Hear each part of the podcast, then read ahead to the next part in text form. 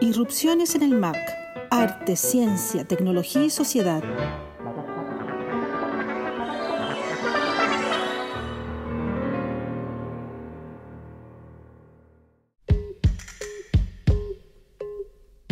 Soy Alessandra Buroto, coordinadora de Media Mac Anilla del Museo de Arte Contemporáneo de la Universidad de Chile y junto a Mónica Bate y Claudio Muñoz te damos la bienvenida a la vigésima edición de nuestro podcast Irrupciones en el MAC. Esta tarde conversamos con las artistas Ana María Estrada y Bárbara González, precursoras del arte sonoro realizado por mujeres en Chile. Siguiendo con nuestra serie de sesiones dedicadas a la voz como poética del sonido, con Ana María y Bárbara abordamos cómo la metáfora sacar la voz resulta tan pertinente a la hora de entender la propia práctica como acto de recogimiento y como forma de investigación. En este sentido, nuestras invitadas entienden el espacio sonoro como un lugar de subversión que bien podría contribuir a superar la jerarquía de la visualidad de índole patriarcal por una relación horizontal donde escucha, habla, cuerpo y espacio se vuelven orgánicos. Entonces, te damos la bienvenida a una nueva sesión de Irrupciones en el MAC. Hola Ana María, hola Bárbara. Estamos en una nueva sesión de Irrupciones. Ya perdí la cuenta de tantas que hemos hecho. Y nada, quería darles la bienvenida junto con Alessandra, junto con Claudio. Eh, cuéntenos cómo están. Ana María está desde, desde Barcelona, España, y Bárbara aquí desde Santiago. Si quieren nos cuentan un poquito cómo están. Hola, soy Ana. Bueno, muchas gracias por la invitación. Por acá todo bien, un poco incierto igual respecto al COVID porque estamos sin cuarentena, pero no sé si vieron que Madrid confinó por partes, así que está todo un poco ahí expectante, pero bueno, en general bien, personalmente bien, como tranquila. Así que, no, bien, básicamente.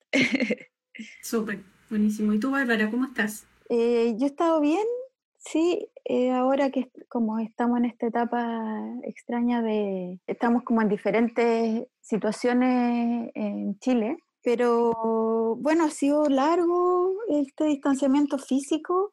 Dentro de todo yo me siento afortunada en relación a otras como realidades. A pesar de la incertidumbre como bien abismante y todo esto de como de que el trabajo, la vida, no sé, pues la, pero eh, pienso que estamos como en una etapa en Chile que igual se viene como de alguna manera, no sé cómo, pero dentro de las cosas que perdimos, de ver cómo vamos a poder recuperar la calle. Y yo igual echo de menos la, la energía y la fuerza de, de, los cuerpos, pues de estar en contacto físico. Así que ahí ha sido como de todo, en realidad he pasado como por varias etapas, pero ahora me siento súper bien estamos como en primavera, no sé, pues hay, otros factores que influyen. Y bueno, también es súper bueno comunicarse de otras maneras como lo estamos haciendo ahora. Sin duda, sí. Bueno, y, como les comentaba, llevamos ya varios capítulos y, y ha sido súper rica la experiencia de, de, conversar con tantas personas, ¿no? Teóricos, artistas, músicos, de todo. ¿no? Eh, ha sido súper enriquecedor eh, relacionarse con, con, todas aquellas personas que nos relacionamos antes en el mundo físico, en el museo, mm. relacionarnos de esta otra manera que por medio de la conversación. Y bueno, las invitamos porque justamente venimos ya hace dos capítulos o dos sesiones hablando acerca de la voz, ¿no? La, conversación es a través de la voz y, y, venimos hablando de eso y problematizándolo, reflexionando acerca de, de ese instrumento que tenemos todas y todos y que es un instrumento muy potente, muy versátil y muy inspirador también, ¿no? Tuvimos una sesión en donde hablamos acerca del trabajo de Civil Brintrup, que usa obviamente profusamente la voz, acude a los mantras, a la repetición, al, susurro también, que la palabra susurro aparece en el capítulo siguiente, que fue con eh, un grupo de poetas que todos, bueno, pertenecieron o pertenecen al foro de escritores y, mencionaba justamente la, el susurro como, como algo muy presente en la cultura de la voz en, la, en, el arte chileno. Y nos pareció súper pertinente invitarlas a ustedes, por supuesto, tanto por el trabajo con la voz, pero también con el cuerpo. El cuerpo también es un asunto importante ahí. Entonces, me gustaría que comentaran en principio un poco cómo llegan a eso, ¿no? A trabajar con la voz, a trabajar con el cuerpo, ¿no? Lo performático también quizás. De alguna manera como para que se presenten, pero también para que también entren en, materia en ese sentido, en ese contexto. Si quieres iniciar tú, Anita. Vale, gracias. Bueno, súper pertinente e interesante la pregunta porque, claro, precisamente yo actualmente ya hace unos cuatro o cinco años, bueno, cinco años son los que llevo acá en Barcelona. Eh, igual entre medio he estado yendo recientemente a Chile, ¿cierto? Los últimos dos años yendo y viniendo, haciendo actividades allá, con ustedes también en el MAC. También todo esto que menciona la Bárbara, lo, tuve la suerte, digamos, para mí, que no vivo allá, de, de estar ahí también entre medio de toda esta revolución en las calles, como de dimensionar esto y de poder acuerpar al final esa experiencia también, porque es súper distinta en la distancia y bueno, la verdad es que es bien loco porque yo ya hace como casi 20 años que trabajo en el ámbito del arte sonoro, desde el 2001, y la voz en sí como que nunca había sido un tema particularmente y empezó a ser un tema cuando me vine acá, por un tema como de choque cultural en el fondo. Yo por ahí escribí un texto así em, que se publicó a través de la, de la Sonoteca, y ahora está en la revista Azul Ponticello, que es una revista en la que estoy publicando también, que en el fondo, claro, cuando yo llegué acá como que me confronté como con otra forma de hablar, si bien era el mismo idioma, más o menos, o sea, como el castellano, ¿no? El idioma que nos colonizó además, así que claro que era el mismo. las personas en general y las mujeres hablaban para mí muy diferente, o sea, me sentí un poco violentada porque sentía que hablaban como desde, como con una fuerza que era, para mí no sabía muy bien cómo interpretarla y al principio pensaba que estaban como enfadados, ¿no? Como que, y yo como, como mi voz que igual es como más hacia adentro, o sea, si bien como que históricamente en mi vida, cuando he tenido, gracias a, no sé, a no sé qué bien, siempre que he tenido que sacar la voz como para defenderme o defender una idea, siempre lo he podido hacer, prácticamente siempre. Entonces, en ese sentido, no es que como que mi voz se sintiera tan débil, pero sí en términos como de, tono, de, de, volumen sobre todo. Entonces empezó a ser un problema, en verdad, ¿no? Bueno, supongo que cuando uno es artista que trabaja en el vínculo siempre arte-vida y todo lo cotidiano que te ocurre, de alguna manera te, es material de trabajo.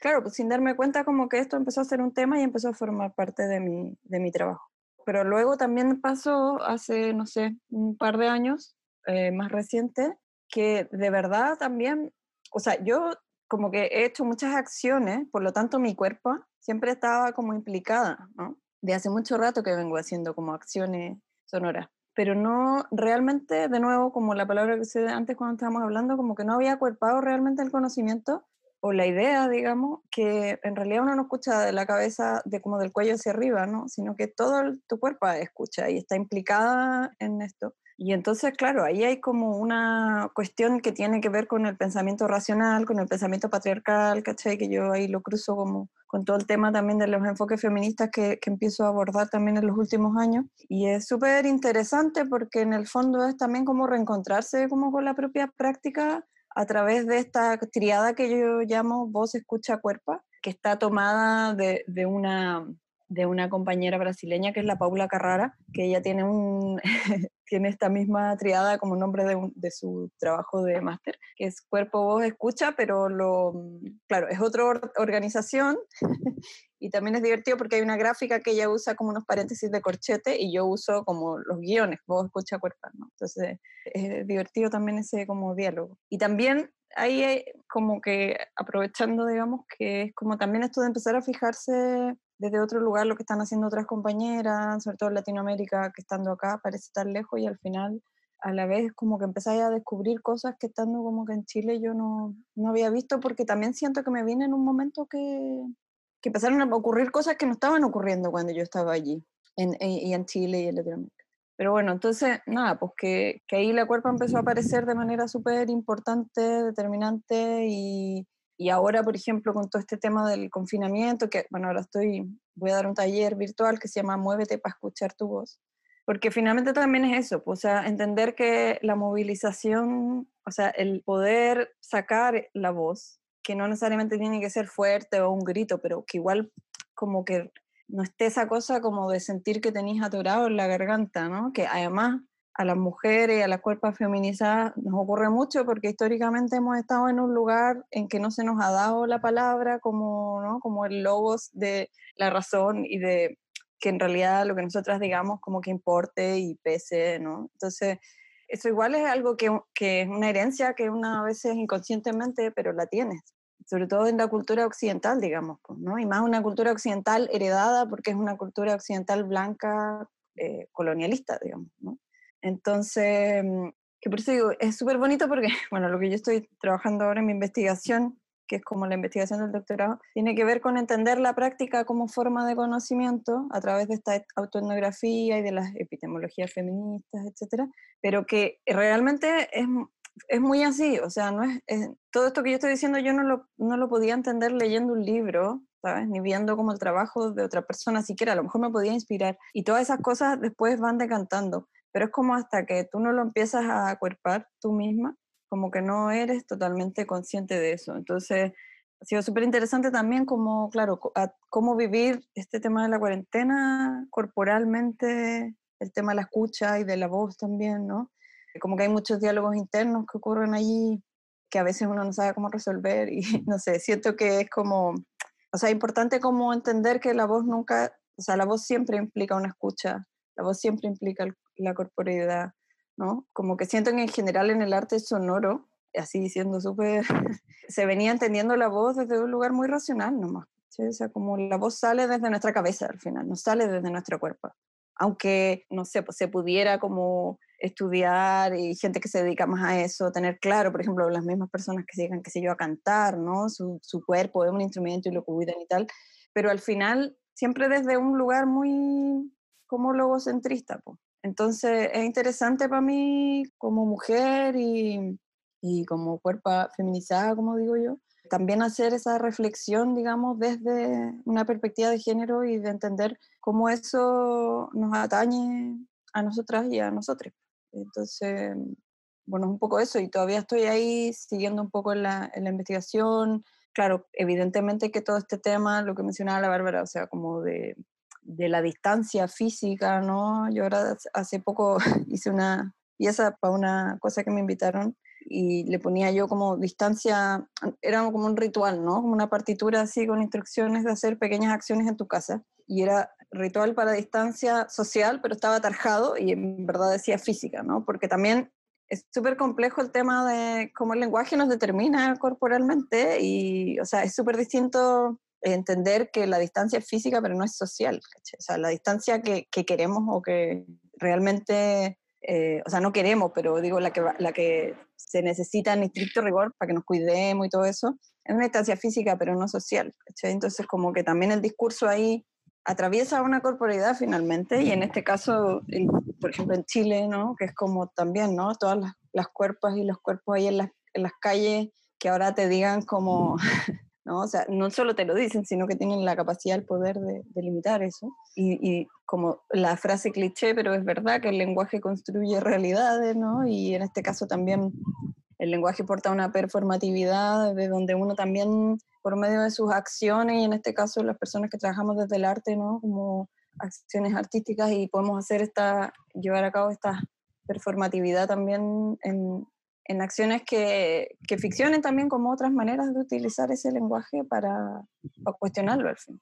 Bueno, se me ocurren algunas cosas. Estaba pensando justamente en, en cómo la, mm, la, restricción, ¿no? Esto que tú señalas de la normatividad de cierto lenguaje que va configurando o que va fortaleciendo las camisas de fuerza en el fondo.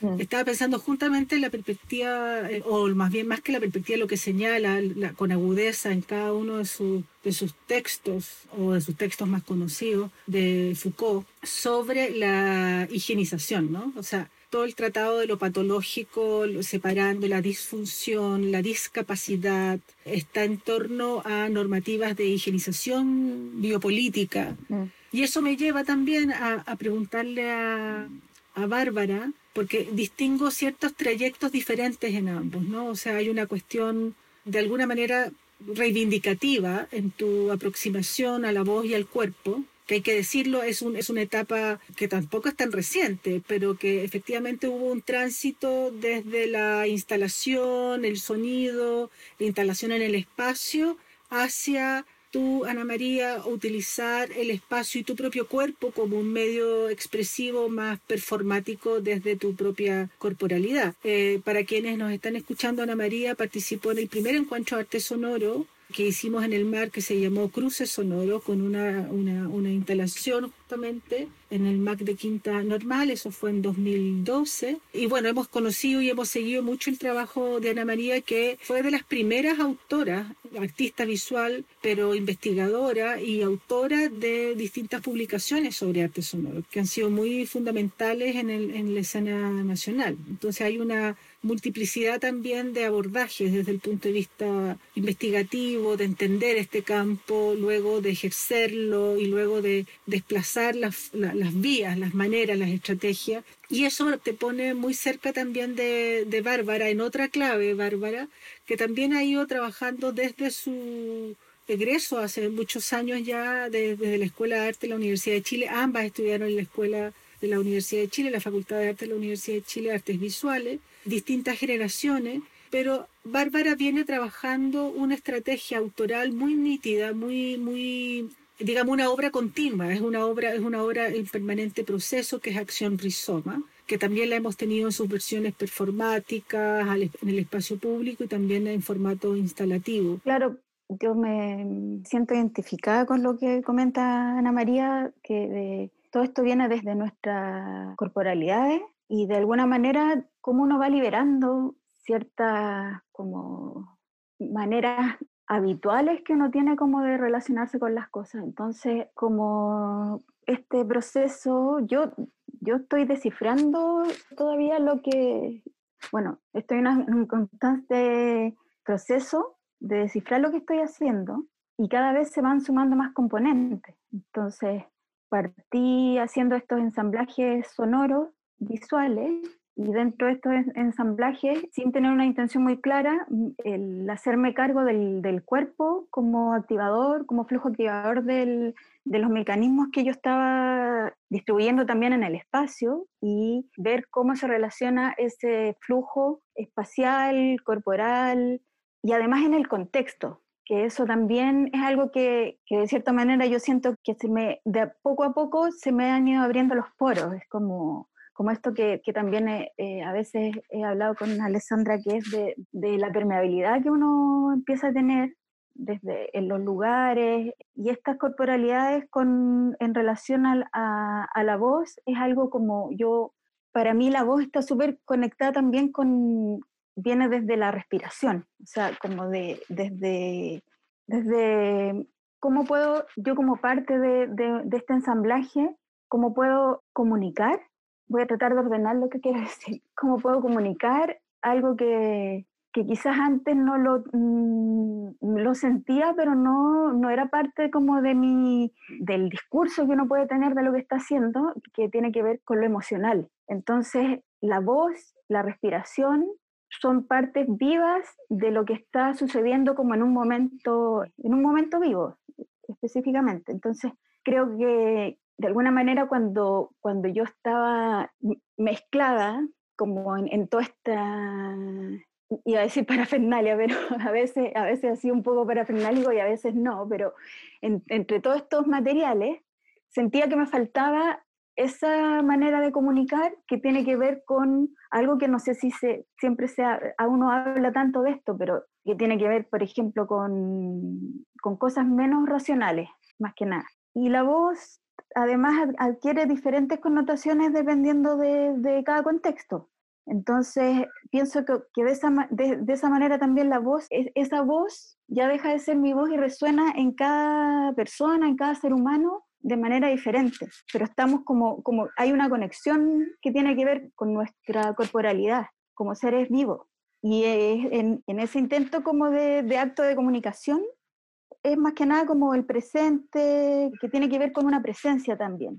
Pero con la voz, ahora que en esta reunión que nos convoca, eh, yo hice igual una reflexión, cuáles han sido las transformaciones también que han sucedido desde, como contaba un poco, desde desde la respiración hasta sacar la voz. Y yo veo que en esta transformación, por mi parte, hay, una, hay algo bien primitivo, que por un lado también lo veo como que lo trabajo más cercano a lo animal. Incluso a veces como en esta transformación, a veces después yo, sin tener una intención, después analizando o escuchando los audios de lo, que, de lo que he hecho, incluso a veces soy como una, me salen unos sonidos que no tengo idea de dónde son y que son como una monstrua. O sea, que, es como impropio de este orden como natural de, monstrua, pues, así como, como más indefinida, como extraña, eh, desconocida. Y, eso surge en algunos instantes, que todavía por eso yo esto lo veo que es como descifrando, que hacia dónde va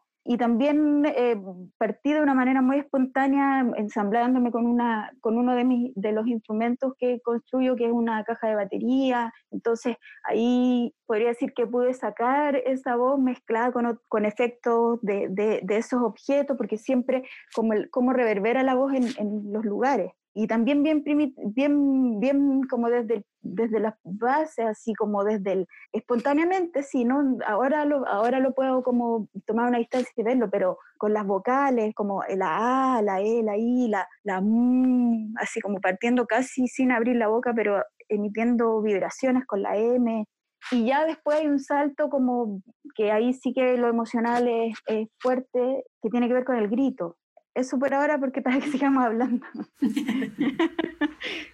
Buenísimo. No, estuve anotando todo el rato mientras hablaban de, como los conceptos y las pequeñas frases que fueron describiendo y se me viene un poco a la mente la idea de, porque ustedes hablan de, bueno, de trabajar con el cuerpo o la cuerpa, de esta cosa monstruosa también ahora último que hablaste tú, Bárbara, pero también hablan, o yo sé que ustedes trabajan también con, con ciertos objetos, ¿no? O sea, tú, tú, Bárbara, de repente usas este tambor que mencionas, o, también no, no, necesariamente objetos técnicos o tecnificados, sino que también el uso de la palabra, ¿no? Como constructo cultural, también el lenguaje hablado y no tengo tan clara la pregunta, la verdad, pero en el fondo lo que voy es como cómo articulan esa cosa que es tan corporal, tan como animal, que la, idea del animal sale todo el rato, ¿no? Mm. La, la, cuestión como primigenia, el, el, el, ser a secas, ¿no? Eso vinculado con estos objetos, cómo van articulando sus trabajos entre esta cosa, este polo que es cultural tecnificado y esta cosa que es totalmente de, de cuerpo, ¿no? Totalmente corporal cómo, cómo a partir de eso van desarrollando sus propios imaginarios, sus propios lenguajes. No sé si queda clara la, la idea. Sí, no, yo creo que sí, y de hecho me, eh, o sea, me interesa partir también como a partir de lo que, de lo que dijo la Ale y después la Bárbara, y ahora con tu pregunta, que, bueno, es bien interesante un poco de lo que te decía al comienzo también, porque, o sea, yo estoy muy de acuerdo con toda esta idea de, o sea, estoy muy de acuerdo, digo, porque además he sido formada de esta manera, ¿no? Del tema de la subjetividad, o sea, como hablar de subjetividad o de objetividad, pero nuevamente igual esa es, una, es un lenguaje súper occidental colonialista, ¿cachai? Que yo también lo uso y lo, uso en mi investigación, no creo no, no estoy como tirando por la borda eso, pero entonces, ¿qué pasa? Que es súper bonito cuando uno se encuentra, y por ejemplo, encuentro que me gusta mucho esta manera en que la Bárbara como que lo explica, que es como que también está como, como viéndolo mientras lo dice, ¿no? Como que lo está como pensando y como que hay cosas que no sabe cómo nombrarlas. Y eso me parece como re interesante porque precisamente esta animalidad o este tema de lo emocional, ¿no? Que, claro que yo eh, estoy súper de acuerdo y nombro más como los afectos, ¿no? Porque el afecto también tiene esta idea de no solo lo afectivo, emocional, sino de, de cómo algo te afecta, ¿no? Si tú afectas a otras personas, en tanto que de alguna manera las atraviesas, cruzas algo ahí, ¿cierto? Y ese concepto creo que reúne como varias cosas, pero que en el fondo son como estas sensibilidades y como decías tú, Mona, que es como lo primigenio, en el sentido que, claro, puedes como ir a, ir a un origen que en nuestro caso, como colonia, ¿no? y como país, en el fondo, mestizo también, tenemos ahí un corte con ese origen. Entonces, de pronto empezamos como a redescubrir cosas que como que no sabemos muy bien cómo nombrarlas, ¿no? O sea, toda esta conexión, digamos, como que se podría decir más espiritual, ¿cachai? Con el sonido y todo, también, o sea, está como en las bases finalmente de cómo se formaron todas las sociedades finalmente, o sea, como unas más, otras menos, con matices, digamos, y algunas que todavía lo mantienen así, lo que pasa es que el pensamiento occidental y blanco como que quiere imponer siempre su forma de pensar a todas las formas, ¿no? Y yo, por ejemplo, ahora que he hecho intencionalmente más el esfuerzo, porque como estoy intentando hacer este doctorado, obvio que tengo que tratar de leer mucho, que no lo logro mucho, pero bueno, me he como preocupado, ocupado de eh, buscar como más referentes que sean de Yala finalmente o que no sean en el fondo de Europa, porque en realidad toda la vida nos formaron mirando, mira que estoy acá, pero que al final...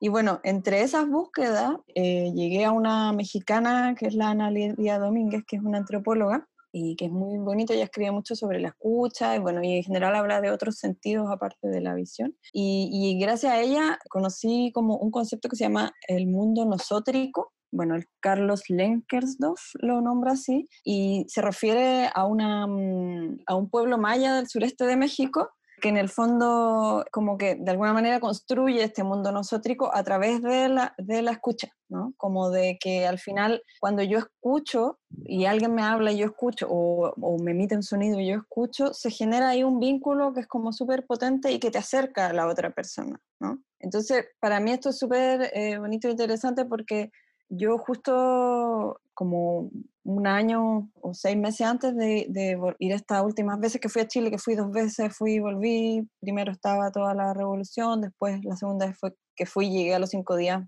me tuve que confinar allá. Eh, había hecho un, una acción acá en Barcelona que se llama Sigue mi voz, que lo hizo con la, con la Vania Caro, que gran amiga, la extraño mucho, que artista también, artista visual de Conce. Y e, esa acción era muy simple y se trataba de que en una avenida como muy concurrida acá, ponte que sea como el Paseo Estado Huérfano, que acá es la Rambla, yo caminaba con los ojos vendados y Vania iba delante mío hablándome, bueno, y ella me estaba grabando con el celular en el fondo, ¿no? Como el encuadre de, de mi cara y de lo que pasaba, como la gente que me chocaba, ¿no? Pero no nos tocábamos en ningún momento, o sea, no había un contacto físico, sino que yo me guiaba por, por su voz y por su voz, que era una voz compañera, afectiva, en la que yo podía confiar en el fondo, ¿no? O sea, como voy con los ojos vendados en medio de esta multitud, un poco contra la corriente, y ella me guía, ¿no? Y solo me decía, por aquí, sigue mi voz, ah, no, eh, mira más derecho, o yo qué sé, como, no era una conversación ni nada.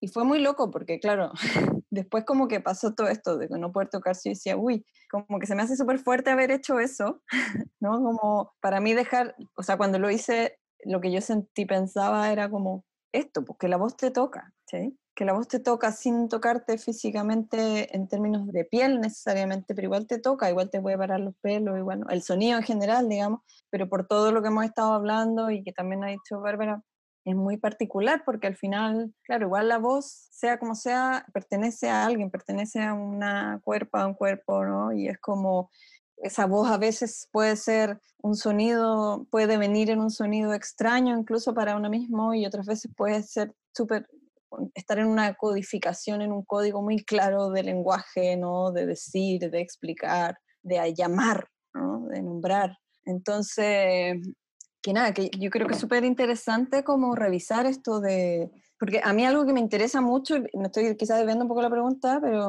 es importante, es que yo siento que, o sea, como decía, yo llevo casi 10 años trabajando con el sonido, yo nunca me dediqué a otra cosa, siempre trabajé en lo sonoro, y yo siento que en estos últimos años ha sido como, o sea, yo estudié artes visuales y me dediqué a lo sonoro, y es como que era también una cosa así como mm, un poco extraña, ¿no?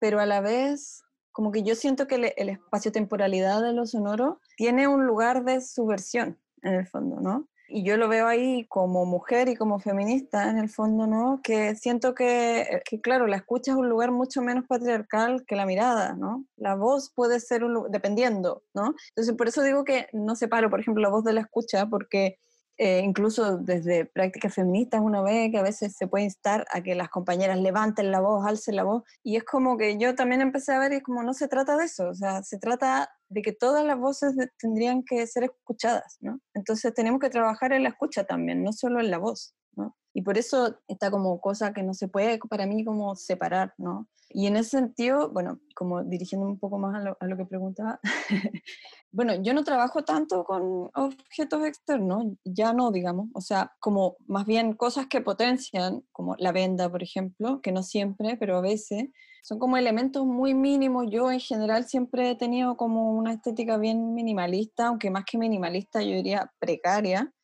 en ese minimalismo precario, porque minimalismo igual es una cuestión así muy también como una cierta estética, media elitista y todo, que hay cosas que son muy interesantes, pero no es, no es mi rollo en el fondo, ¿no? Y que entonces, claro, como que también eso fue bonito darme cuenta que es como que yo empecé a reducir, a reducir un poco, y fue como, entonces, ¿qué tenía yo como material? Mi propio cuerpo, con mi propia voz. O sea, también fue como una, una, especie de acto de recogimiento, por decirlo así, que no significa que no pueda llegar a trabajar nuevamente con objetos o hacer una instalación o yo qué sé, pero, pero en el fondo para mí siempre como que lo central es es la voz y la escucha, ¿no? incluso el cuerpo no necesariamente que tenga que aparecer como cuerpo, ¿no? Porque ahí también hay una hegemonía desde la visualidad que, que hay que pensar y criticar, ¿no? Y ahí también para mí es como hay un aprendizaje, o sea, el, el, ponerse a trabajar con la cuerpa es un aprendizaje porque te empezáis a dar cuenta también de todas las normatividades y las heteronormatividades que hay implicadas en donde a quienes llamamos mujer, por ejemplo. O sea, ¿por qué ciertos cuerpos sí pueden responder al concepto de mujer y otros no? Que es un poco también lo que estoy estudiando a través de la voz, ¿no? O sea, lo que estoy investigando.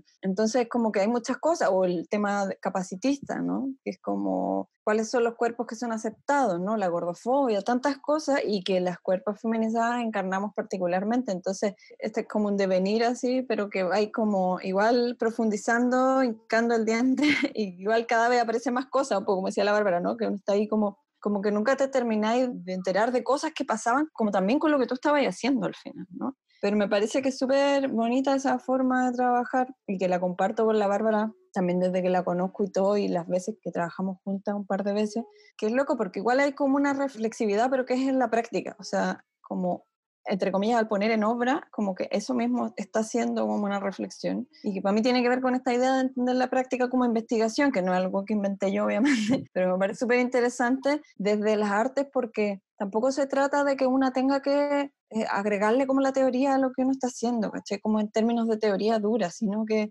como tiene que ser como un proceso también súper orgánico, ¿cachai? O sea, y que yo siento que ahí yo noto diferencias también, y ni decir en el campo del arte sonoro en Chile, y en todos lados, pero en Chile, y aquí aprovecho obviamente de hacer la crítica, porque claramente, o sea, hay diferencias en las formas de trabajar desde las que estamos desde lo más femenino, los que están como desde la masculinidad hegemónica, que son una gran parte, digamos, ¿no? Como en todo, o sea, y se nota, es diferente, ¿cachai? Hay una manera que no es que nos reúna a todos bajo una misma línea, pero por ejemplo este concepto del orgánico, en una forma de trabajar, yo siento que hay una cosa, hay un elemento que como que nos unifica, o sea, no se nos unifica, nos conecta, sí, nos conecta. ¿No? Bueno, y esto también he tenido, tuve la oportunidad un poco de, ir reflexionando esto, gracias también a una de las veces que estuve en Chile recientemente, bueno, el año pasado, principios del 2019, me habían invitado a un focus group, eh, una chica que estaba haciendo una investigación como de la brecha de género en, en, las artes mediales o algo así, no me acuerdo ahora cómo se llamaba la chica,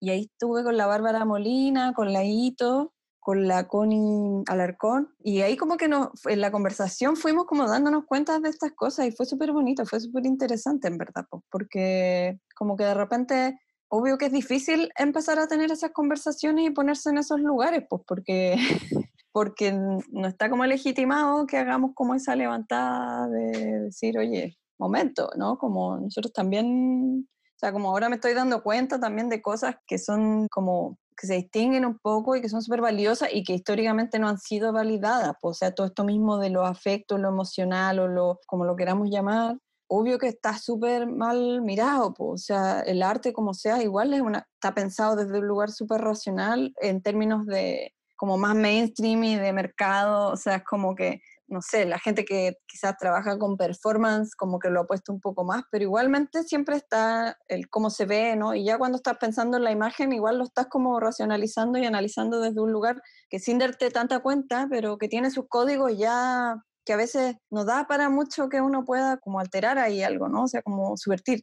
Entonces, no sé, yo siento que particularmente, o sea, en general yo el arte sonoro lo veo como un espacio que tiene una potencialidad feminista súper interesante, que no quiere decir obviamente que toda la gente que esté haciendo arte sonoro sea feminista, porque no, pero, pero siento que habemos muchas compañeras y sobre todo del lado de Avillayala que estamos como eh, descubriendo eso, ya sea que haces más algo más vinculado como a la música experimental que al arte sonoro propiamente instrumental o que trabajes eh, con el cuerpo tan conscientemente o no, pero siento que, claro, que hay porque el sonido te conecta de otra forma con las personas, no es como la imagen o, bueno, como otros sentidos que tampoco se trata de ver de que entonces el sonido y la escucha son lo más más, y, o sea, no es la idea volver a hacer una jerarquía, ¿no? Sino que finalmente entender eh, pero igual ser conscientes como de estas jerarquías porque son las que nos han determinado también en la forma en que cómo nos relacionamos con el mundo y por lo tanto con nuestros pares y por lo tanto con los animales a propósito de, ¿no?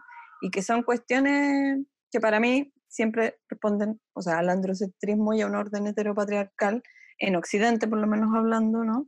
Y además que en muchos casos está este tema colonialista que es como, como dice la, la María Galindo, en, que la citaba en esa acción que hice en el frontis del MAG, el Je suis une femme, que no se puede despatriarcalizar sin decolonizar. ¿No? Y no se puede decolonizar sin depatriarcalizar, o sea, es como que tienen que ir de la mano, ¿no? O como dicen acá, lo queer no te quita lo racista.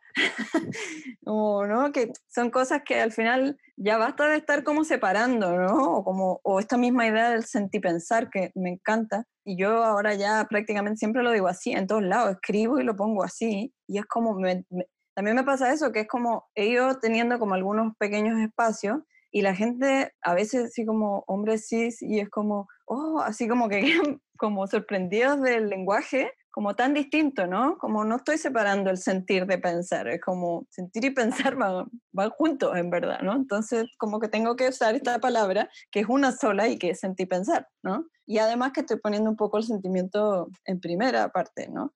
Y cosas así, que es como, que lo que encuentro que es bonito y que ahí está relacionado también con la voz en términos del lenguaje, ¿no? De cómo hablamos, de cómo decimos, de cómo nombramos, que eso es súper importante también y ahí yo aprendí mucho de las compas trans porque es como la importancia que tienen los nombres que nos damos a nosotras mismas, ¿no? O de cómo nos nombran desde afuera y de cómo nombramos las cosas finalmente. Ahora mismo en Chile, por ejemplo, que está este intento, lo siento yo, lo encuentro súper bonito, como de empezar a usar palabras mapuches, por ejemplo, ¿no? Como en vez de decir bacán, difeley, no sé, como mari mari al saludarse, en vez de decir hola, y cosas así que pueden parecer como muy mínimas o como muy ingenuas quizá, pero yo siento que hacen falta, o sea, como que, y que siento que, o sea, yo lo pienso como artista, que es como que, no sé, y yo me imagino que a la Bárbara le tiene que haber pasado algo similar, que una, obvio en su inseguridad doble, por ser una mujer que está en el mundo del arte, como que empezáis a hacer cosas que tú igual te das cuenta que no están dentro como de esta lógica tan racional. Un poco a veces las trataba de adaptar, otras veces como que no te escuchaba tanto a ti misma, o sí, pero eso tenía sus consecuencias y en el fondo también era como, también una desconfiaba de lo que uno hacía, ¿no? Como, a lo mejor esto que estoy haciendo es una tontera, ¿no? Como es muy naif, el arte tiene que ser una cosa como tan, ¿no? Como tan, como reflexiva, así, pero como densa, ¿no? Como, por lo menos en la Universidad de Chile no te forman en, en una cosa como como que eres liviano o eres denso. Y, además el tema de la mediocridad, que es una cuestión también súper patriarcal y que en el arte está muy metido, como que tienes que ser destacado, tienes que ser la mejor. Y es como loco, ¿no? O sea, como que, por ejemplo, a mí venirme para acá me sirvió mucho en eso. Yo acá no estoy como en el circuito del arte. Hago cosas, pero no estoy en el circuito del arte. Tampoco me interesa mayormente en el sentido de hacerme como conocida, o porque es como, no significa que yo no estoy haciendo algo, ¿sabes? Como, y como que la gente que va a resonar con eso va a ir llegando, va, va a ir apareciendo, ¿no? Y se va armando una red. Y si somos 10, somos 10, si somos 5, somos... O sea, no... Y ahí también, ya para cerrar un poco, porque si no le estoy robando ahí el tiempo a la verdad, em, que también esta idea, y que es algo que yo también tenía en mi trabajo, y que con la Bárbara cuando hicimos Happenings estaba súper presente, que también es esta división con el público, ¿no? Que tienen como las artes visuales, que es de donde nosotros procedemos como formación originaria con la Bárbara, ¿no? Que tenemos un montón de cosas en común y que en el fondo no que te separa como lo que tú estás viendo de, de, quién lo está viendo y como el público son como otras personas y que en el fondo su interacción con lo que tú estás haciendo presentando como que ellos no, en ningún grado son autores, ¿no? Son intérpretes. Y claro, cuando tú empiezas a romper como esos límites, que no es algo nuevo, obviamente, no es algo que en el arte no se haya hecho, pero cuando en el fondo empezáis a hacer eso y empezáis a abrir también esto de lo que se está sintiendo, lo que se está viviendo, como dice la Bárbara, que somos, es un cuerpo viviente, ¿no? Me acuerdo que una vez hicimos un happening con la Bárbara en mi casa que se llamaba algo así como vivir, sentir y escuchar más, porque mm. Estábamos como en una línea de hacer trabajo eh, bajo el nombre de Escucha Más. Y yo, bueno, ahí no sé, la Bárbara si quiere comentar algo, pero esa experiencia fue súper power porque era como que nosotros que teníamos bueno, yo por lo menos con esos tipos de trabajo no tengo una idea tan preconcebida, pero uno más o menos dice, vamos a hacer esto, pero no sabes lo que va a pasar. Esa es la gracia del happening. Por eso me gusta tanto. Claro, teníamos un cierto guion, pero la transformación fue impresionante. O sea, nosotras es que, pero era súper bonito porque, o sea, quedamos para adentro igual, porque yo siento que quedamos un poco en shock, pero en el buen sentido, si el shock no tiene por qué ser malo.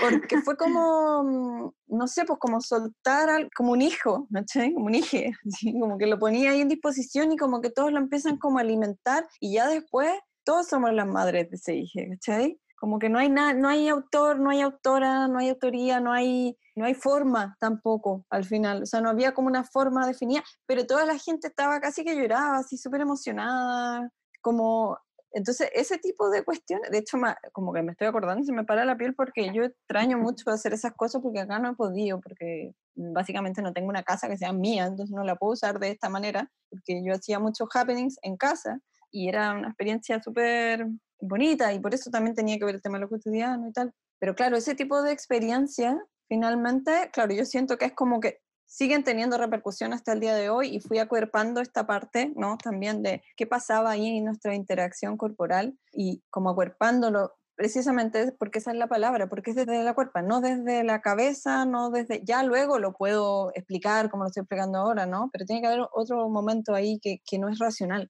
Y eso es súper, súper potente. Em, Sobre todo cuando hay que estar encerrado. Aparecen como huecos donde no habían y salen aguas de donde no salían. Durante la cuarentena hasta eh, como que igual. así que aquí mismo. Tengo unas ganas de viajar. Estoy como en un, una salida de Me ha ayudado tanto la unión de las mujeres, nuestro despertar también como sociedad. No solo en Chile, también en otras partes del mundo el despertar femenino y el despertar social que algunos hombres están logrando entender. No les creo nada. No les creo nada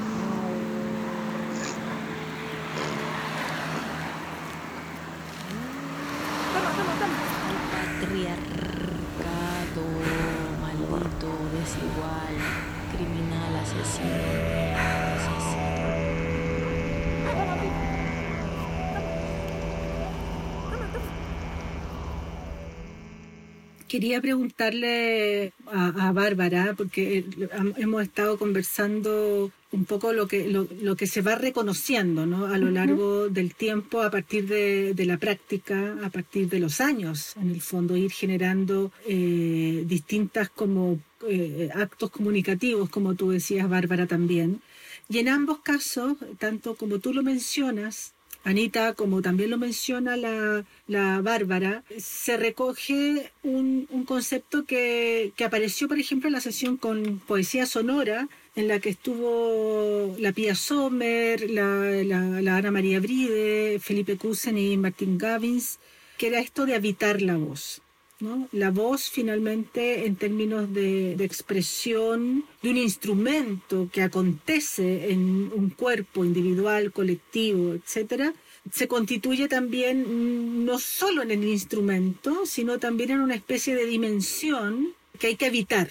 Y se habita, bueno, y ahí empiezan los distintos como eh, lenguajes en el fondo. Entonces yo creo que todo el rato ustedes han estado hablando de la construcción del lenguaje a partir del sonido, pero particularmente del sonido entendido como la díada, cuerpo y voz, ¿no? O sea, como nunca dejando atrás, nunca dejando solo la voz. Por ejemplo, Pia hablaba de, bueno, su última investigación, su trabajo hoy día está centrado en la voz fijada, es decir, cómo los tipos, los distintos estrategias y modos de registro actuales van modificando incluso la propia voz, la, voz primigenia, como decía la, Bárbara, y sobre eso se abre un campo infinito donde los procesos de digitalización, de grabado, de transformación, de mutación adquieren, se van para otro lado. En el caso de ustedes, el cuerpo y la voz nunca deja de ser, aunque tenga elementos otros, porque Bárbara trae una serie de objetos, siempre trabajó con objetos. Partió trabajando con, objetos y, ha mantenido y ha incorporado el espacio diferente, el espacio abierto o el espacio situado, pero empezó a incorporar el desplazamiento. Pero la diada era, ha sido siempre voz y cuerpo.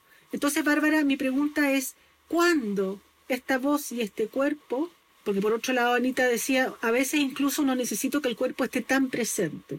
Pero en el caso de Bárbara, en tu caso Bárbara, es, eh, el cuerpo y la voz han estado, son una unidad inseparable a la cual tú agregaste el desplazamiento, o la ruta, o la cartografía, o la deriva, digamos tú fijas más o menos por dónde quieres transitar. No es estrictamente deriva porque no es que te dejes ir hacia un lugar que no conoces. Mapeas un cierto espacio previamente y luego, y luego lo exploras. Entonces hay un movimiento del cuerpo y la voz situado. En ese sentido estás en un espacio que tú escogiste y lo habitas. Entonces también es como habitar la voz, habitar el cuerpo, habitar el espacio, en este caso cómo se, ensambla eso a propósito de objetos ensamblados, de ensamblajes visuales, pero en este caso el desplazamiento, el movimiento, porque no son prótesis. Estos objetos técnicos, estas máquinas, que son una serie de instrumentos de distinto tipo, a veces muy, muy elementales y otras veces como más, más, sofisticados, digamos, todo un poco vintage,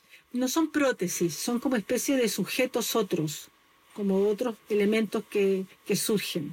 Claro, porque yo en estos ensamblajes, lo, como decía la Anita también, los trabajo de una manera orgánica y en ese sentido también mencionando o poniéndome como en sintonía con la Anita cuando nosotros nos conocimos y hablábamos de trabajar sin esta jerarquía. Entonces, los, de alguna manera yo me planteo los, los objetos, como bien tú dices, están como, eh, hay un trabajo de manera horizontal, donde todos estos cuerpos, cuerpas, donde yo me, donde yo me incluyo, también emiten diferentes sonidos, algunas veces son sonidos que son luminosos, otras veces opacos, otras veces no se, a veces no se ven pero se escuchan, a veces se escuchan pero no se ven. Y como vengo también de la escultura, igual que la Anita, este trabajo con el espacio-tiempo, de alguna manera yo sí lo, lo empecé a, siempre lo, lo, lo trabajé a través de un recorrido, no tan consciente, pero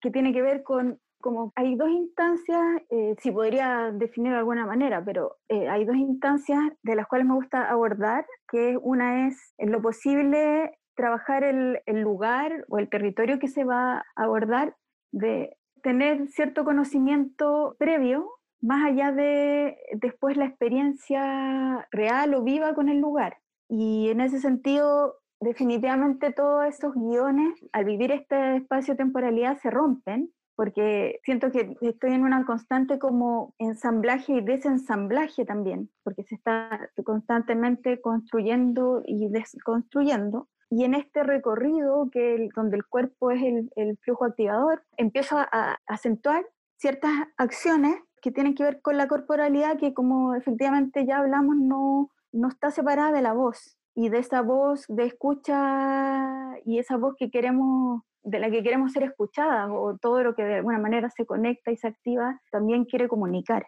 Entonces, en esta acción está inhalar, exhalar, caminar, correr. Puedo dar ejemplos de, de estar saltando en un techo de, de un tren oxidado en ruinas en Valparaíso eh, ocupando el tren y mi cuerpo en contacto para como, como traspasando este instrumento.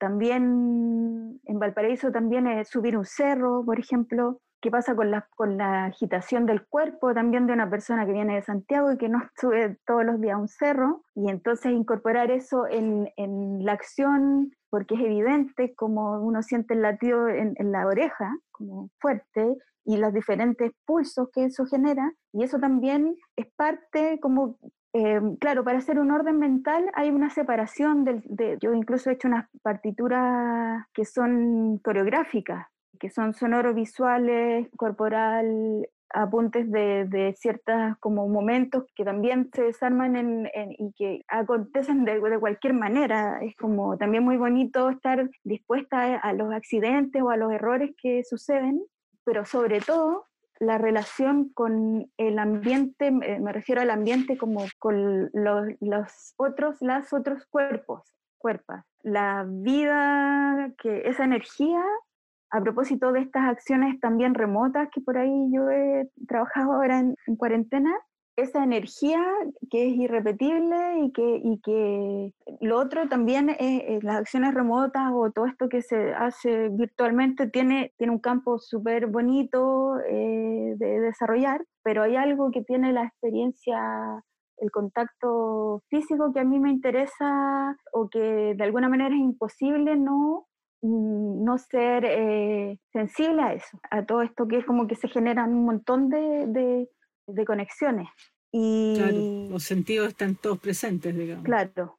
Y bueno, y pasar también de siempre trabajar con objetos hasta trabajar simplemente con la arquitectura de un lugar y, y el cuerpo, que, que, terminé entre esta búsqueda de buscando mi voz, trinar en unas ruinas de, de un estadio griego, ocupándolo mi voz chocando en el interior de ese estadio como provocando ecos en este trayecto que el eco iba cambiando según la posición donde yo estaba, hacia donde yo me dirigía, proyectando estos gritos que en el fondo estoy gritando yo, ¿cierto? Es como mi cuerpo, eh, como mujer, gritando en, un, en, el estadio, que igual repercute y, y, de alguna manera se expandieron y estos gritos que tenían que ver con la arquitectura, por supuesto, pero aquí también no solo caminar, sino que saltar, era una sucesión de, de acciones, que saltar, trinar, eh, saltar, caminar, trinar, trinar, caminar, caminar, trinar, trinar,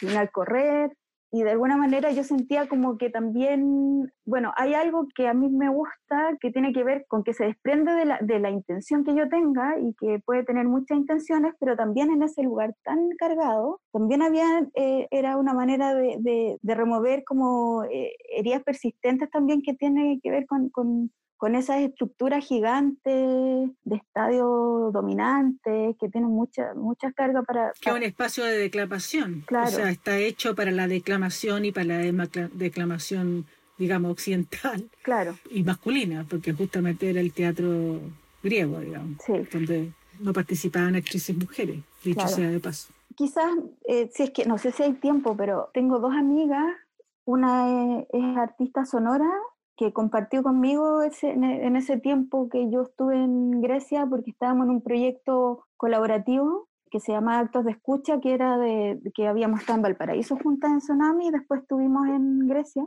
un proyecto que se llama Tunat City y me tocó la suerte, bueno, entre suerte y que lo arreglamos, de, de dormir juntas. Entonces vivimos, nuestros procesos de, de trabajo se mezclaron íbamos comentando lo que íbamos haciendo y ella sobre esa acción, que es la acción 52, que fue el 2018, ella escribió unos apuntes, unas notas sobre esta acción. Después de la performance, continuado, como no, no separado, ella leyó esos, esos apuntes.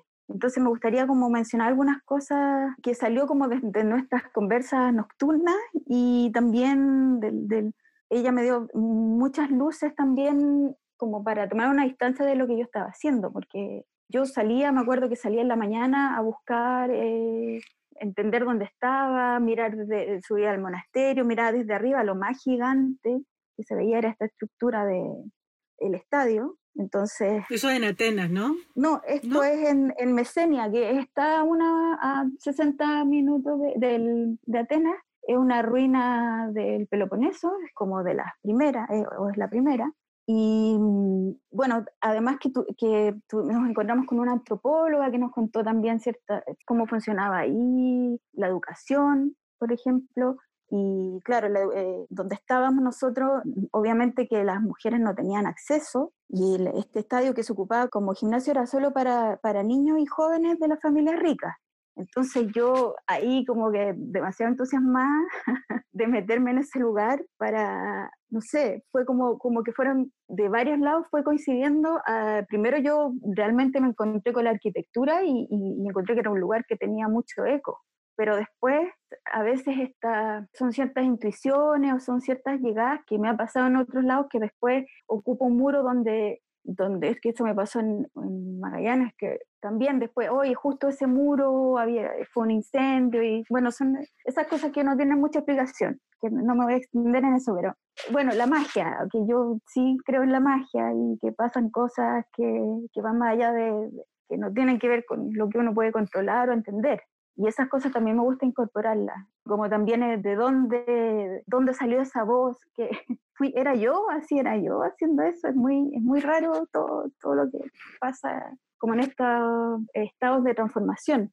Y bueno, pero ya, para ir al, al, escrito de la Francisca, que ella se llama Francisca Windich, ella, ella es alemana y somos amigas, porque pues, como les cuento, por esta relación de, de compartir, eh, en paréntesis yo mandé una foto que salimos trabajando las dos para, para el Fly. Entonces ella vio cuatro o cinco puntos importantes dentro de esta acción. Uno es el grito alto o agudo, porque yo mi, mi grito sin tener una intención finalmente era un, como un grito de un pájaro, que se usa en, en momentos, por ejemplo, de clímax o de rituales en, la vida. Ese sonido también del grito, el grito también es como el placer, también uno grita porque son estos gritos como inesperados, ¿no? Como el grito del placer o el grito del dolor, y que en la, en la vida humana hay como esta separación con el animal. Entonces, también, finalmente, también es lo que nos une, ¿no? El grito, esta expresión como que comparten esta comunicación que los, los animales también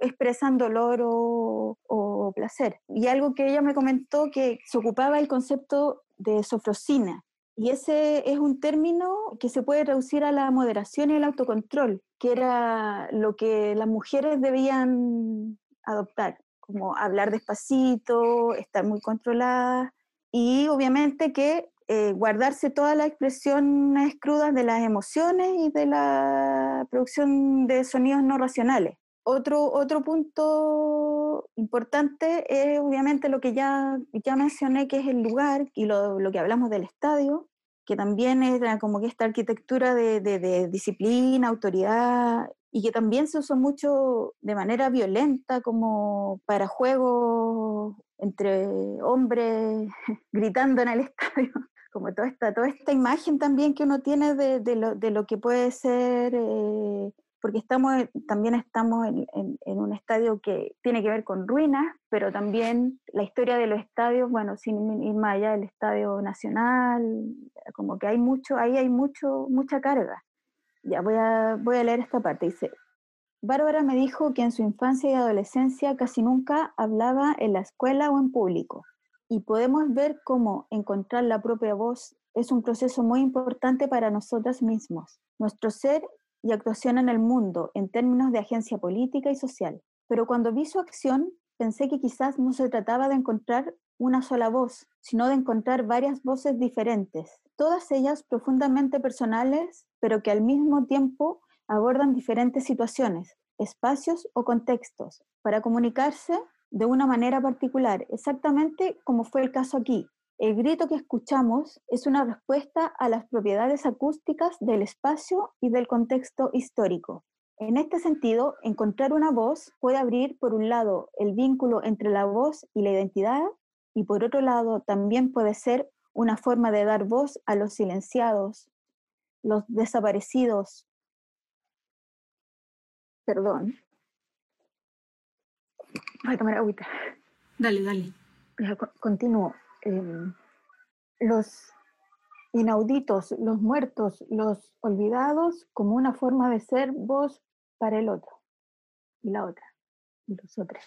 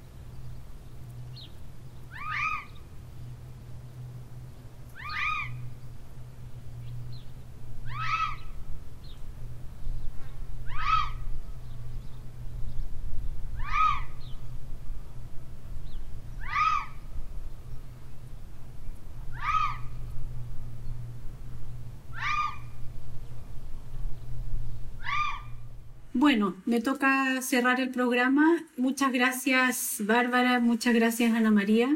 Ha sido todo un recorrido a través de su relación con el sonido, con el cuerpo, la cuerpa, la voz, ¿no? Y ha sido muy enriquecedor porque pudieron hablar muy en extenso y eso se agradece. Eh, así que nada, le dejo la palabra a Ale si se quiere despedir también. No, nada, simplemente agradecer que fue interesantísimo poder dedicar con ustedes este espacio en estas tres sesiones que le hemos dedicado la voz y cómo de otra manera eh, ustedes dos con su trabajo que ha sido muy largo en términos de, de exploración, investigación, experiencia y también como descubrir, es notable cómo la propia obra se vuelve una especie de código que hay que reabrir cada cierto tiempo y volver a comprender qué es lo que se está haciendo. Y eso a partir de obras suyas de tan largo como desarrollo, etapas diversas, eso es tan, tan interesante y tan elocuente. Entonces, como también una, un agradecimiento para eso, ¿no? Para, para ir como entrando en los procesos de producción de obra, como se dice, pero con esta perspectiva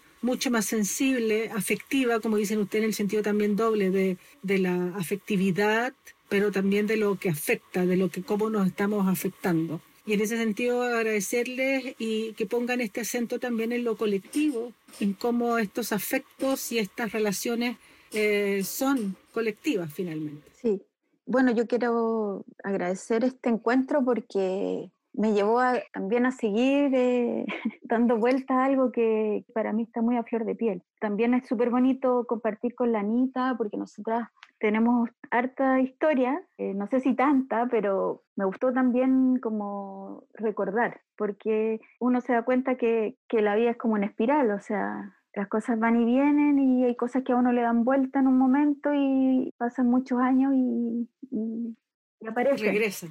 Así que bueno, feliz de verlas y sigamos, sigamos juntas. Gracias, Bárbara. Sí, yo, bueno, también agradezco mucho el, el, espacio. También me alegra mucho como reencontrarnos en este espacio-tiempo con la Bárbara. Y nada, quería como también agarrarme de esto último que dijiste tú, Ale, del tema de, la, de lo colectivo, ¿no? Que es como, creo que algo súper importante, súper potente, más para nosotras que venimos de un país como Chile y, y que todas somos ochenteras, somos de los ochenta, ¿no?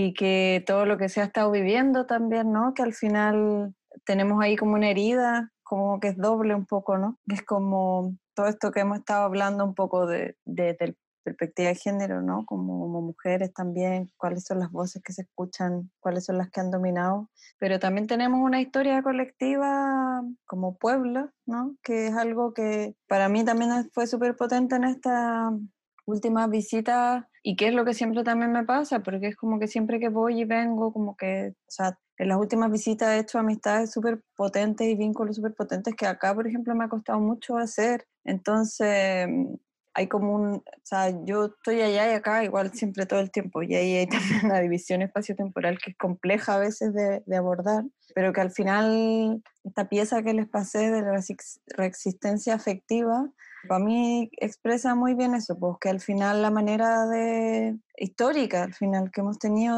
de, resistir y de reexistir es junta, no separada. No, no cada uno por su lado, no por más que como que el sistema, y sobre todo en Chile, que el sistema neoliberal está tan, tan arraigado, que pareciera que nos metieron como en la cabeza ese chip de, del individualismo y que se ha demostrado que no, pues, o sea, que al final estábamos todas y todos y todos hartos de eso y como que nos queremos volver a encontrar también, ahora más que nunca, obviamente, abrazarse, pero también esto, pues de escucharse. Eh, yo, o sea, era una maravilla para mí estar en Chile y que asambleas en las plazas, o sea, como por un lado todo lo terrible que era ¿no? Todo lo que estaba pasando con la policía, el Estado opresor, que es un macho violador. pero pero súper potente como esa recuperación de lo que le gusta mucho llamar allá el tejido social, que bonito el concepto, pero que al final son cuestiones que están en las bases, pues, o sea que, que es como, y perdón que me extienda un poquito, pero yo no sé si a ustedes les pasó también que es como esta cosa del confinamiento como uno se volcó mucho como en la memoria afectiva personal, pues, o sea, como que todos empezamos a recordar cosas, ¿no? en mi caso particular que tuve que vivir el confinamiento en Chile con mi familia, como un poco recuperar el vínculo con el linaje femenino, como reconciliar incluso cosas ahí, con todo lo complejo que fue estar allí. Entonces como yo algo que admiro mucho de nosotras es que tenemos como una capacidad también de como de subvertir hasta los momentos más complejos. Y de hecho ahora sí que está más, quizá más, más latente o más patente, porque históricamente también en la dictadura, o sea, las mujeres cumplieron un rol súper importante, ¿cachai? Como de, también de poner el cuerpo y la voz en la calle.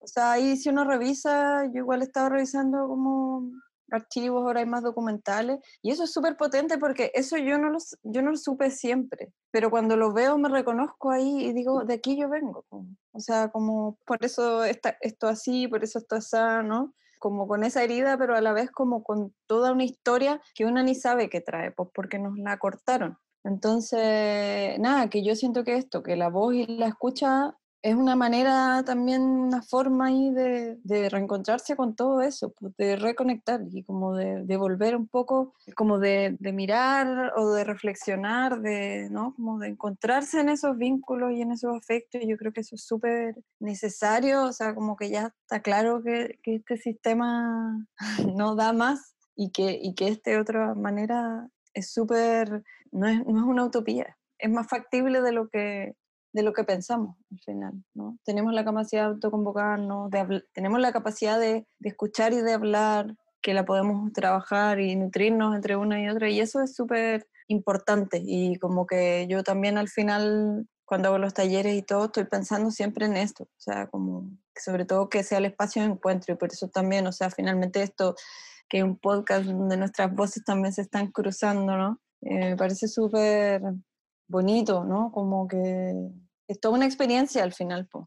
Como decía la Anita, darse cuenta de, y potenciar el que no estamos solas y que podemos trabajar eh, y apoyarnos de manera colectiva. Yo no puedo dejar de mencionar a, dos amigas que en diferentes circunstancias han, escrito sobre mi trabajo que va más allá de un texto eh, teórico, sino que tiene que ver con compartir con ellas y, y, en el fondo desprenderse también de la obra y como conversar sobre lo que va más allá de eso. O sea, no veo que son textos que, que tienen que ver con la idea de autoría o más que nada me gustaría mencionarlas, que una es Francisca Windich, que compartí con ella en, en Valparaíso y en Grecia, y que mm, gracias a, o sea, que queda un testimonio de eso, un escrito de ella. Y la otra gran amiga, querida, muy querida y muy compañera, que se llama Mónica Salinero, que ella es chilena, es socióloga y bueno, investigadora de arte contemporáneo y que también, así como estas conversaciones nos nutren mucho, son estas otras maneras de relacionarnos que no son tan visibles, pero que están llenas de amor y de, y de afecto. Así que eso, quería, quería mencionarlas también y me siento como súper, eh, me, me, llenó de energía en realidad este, esta conversa. qué bueno, qué bueno. Agradezco mucho este momento. Ya, pues les dejo yo un abrazo, me tengo que Dale nomás, dale nomás. Seguimos en contacto. Abrazotes. Eso. Esté muy bien. Chao, Chao, Claudio. Gracias. Muchas gracias a ustedes. Y hasta una próxima edición de Irrupciones en el Mar.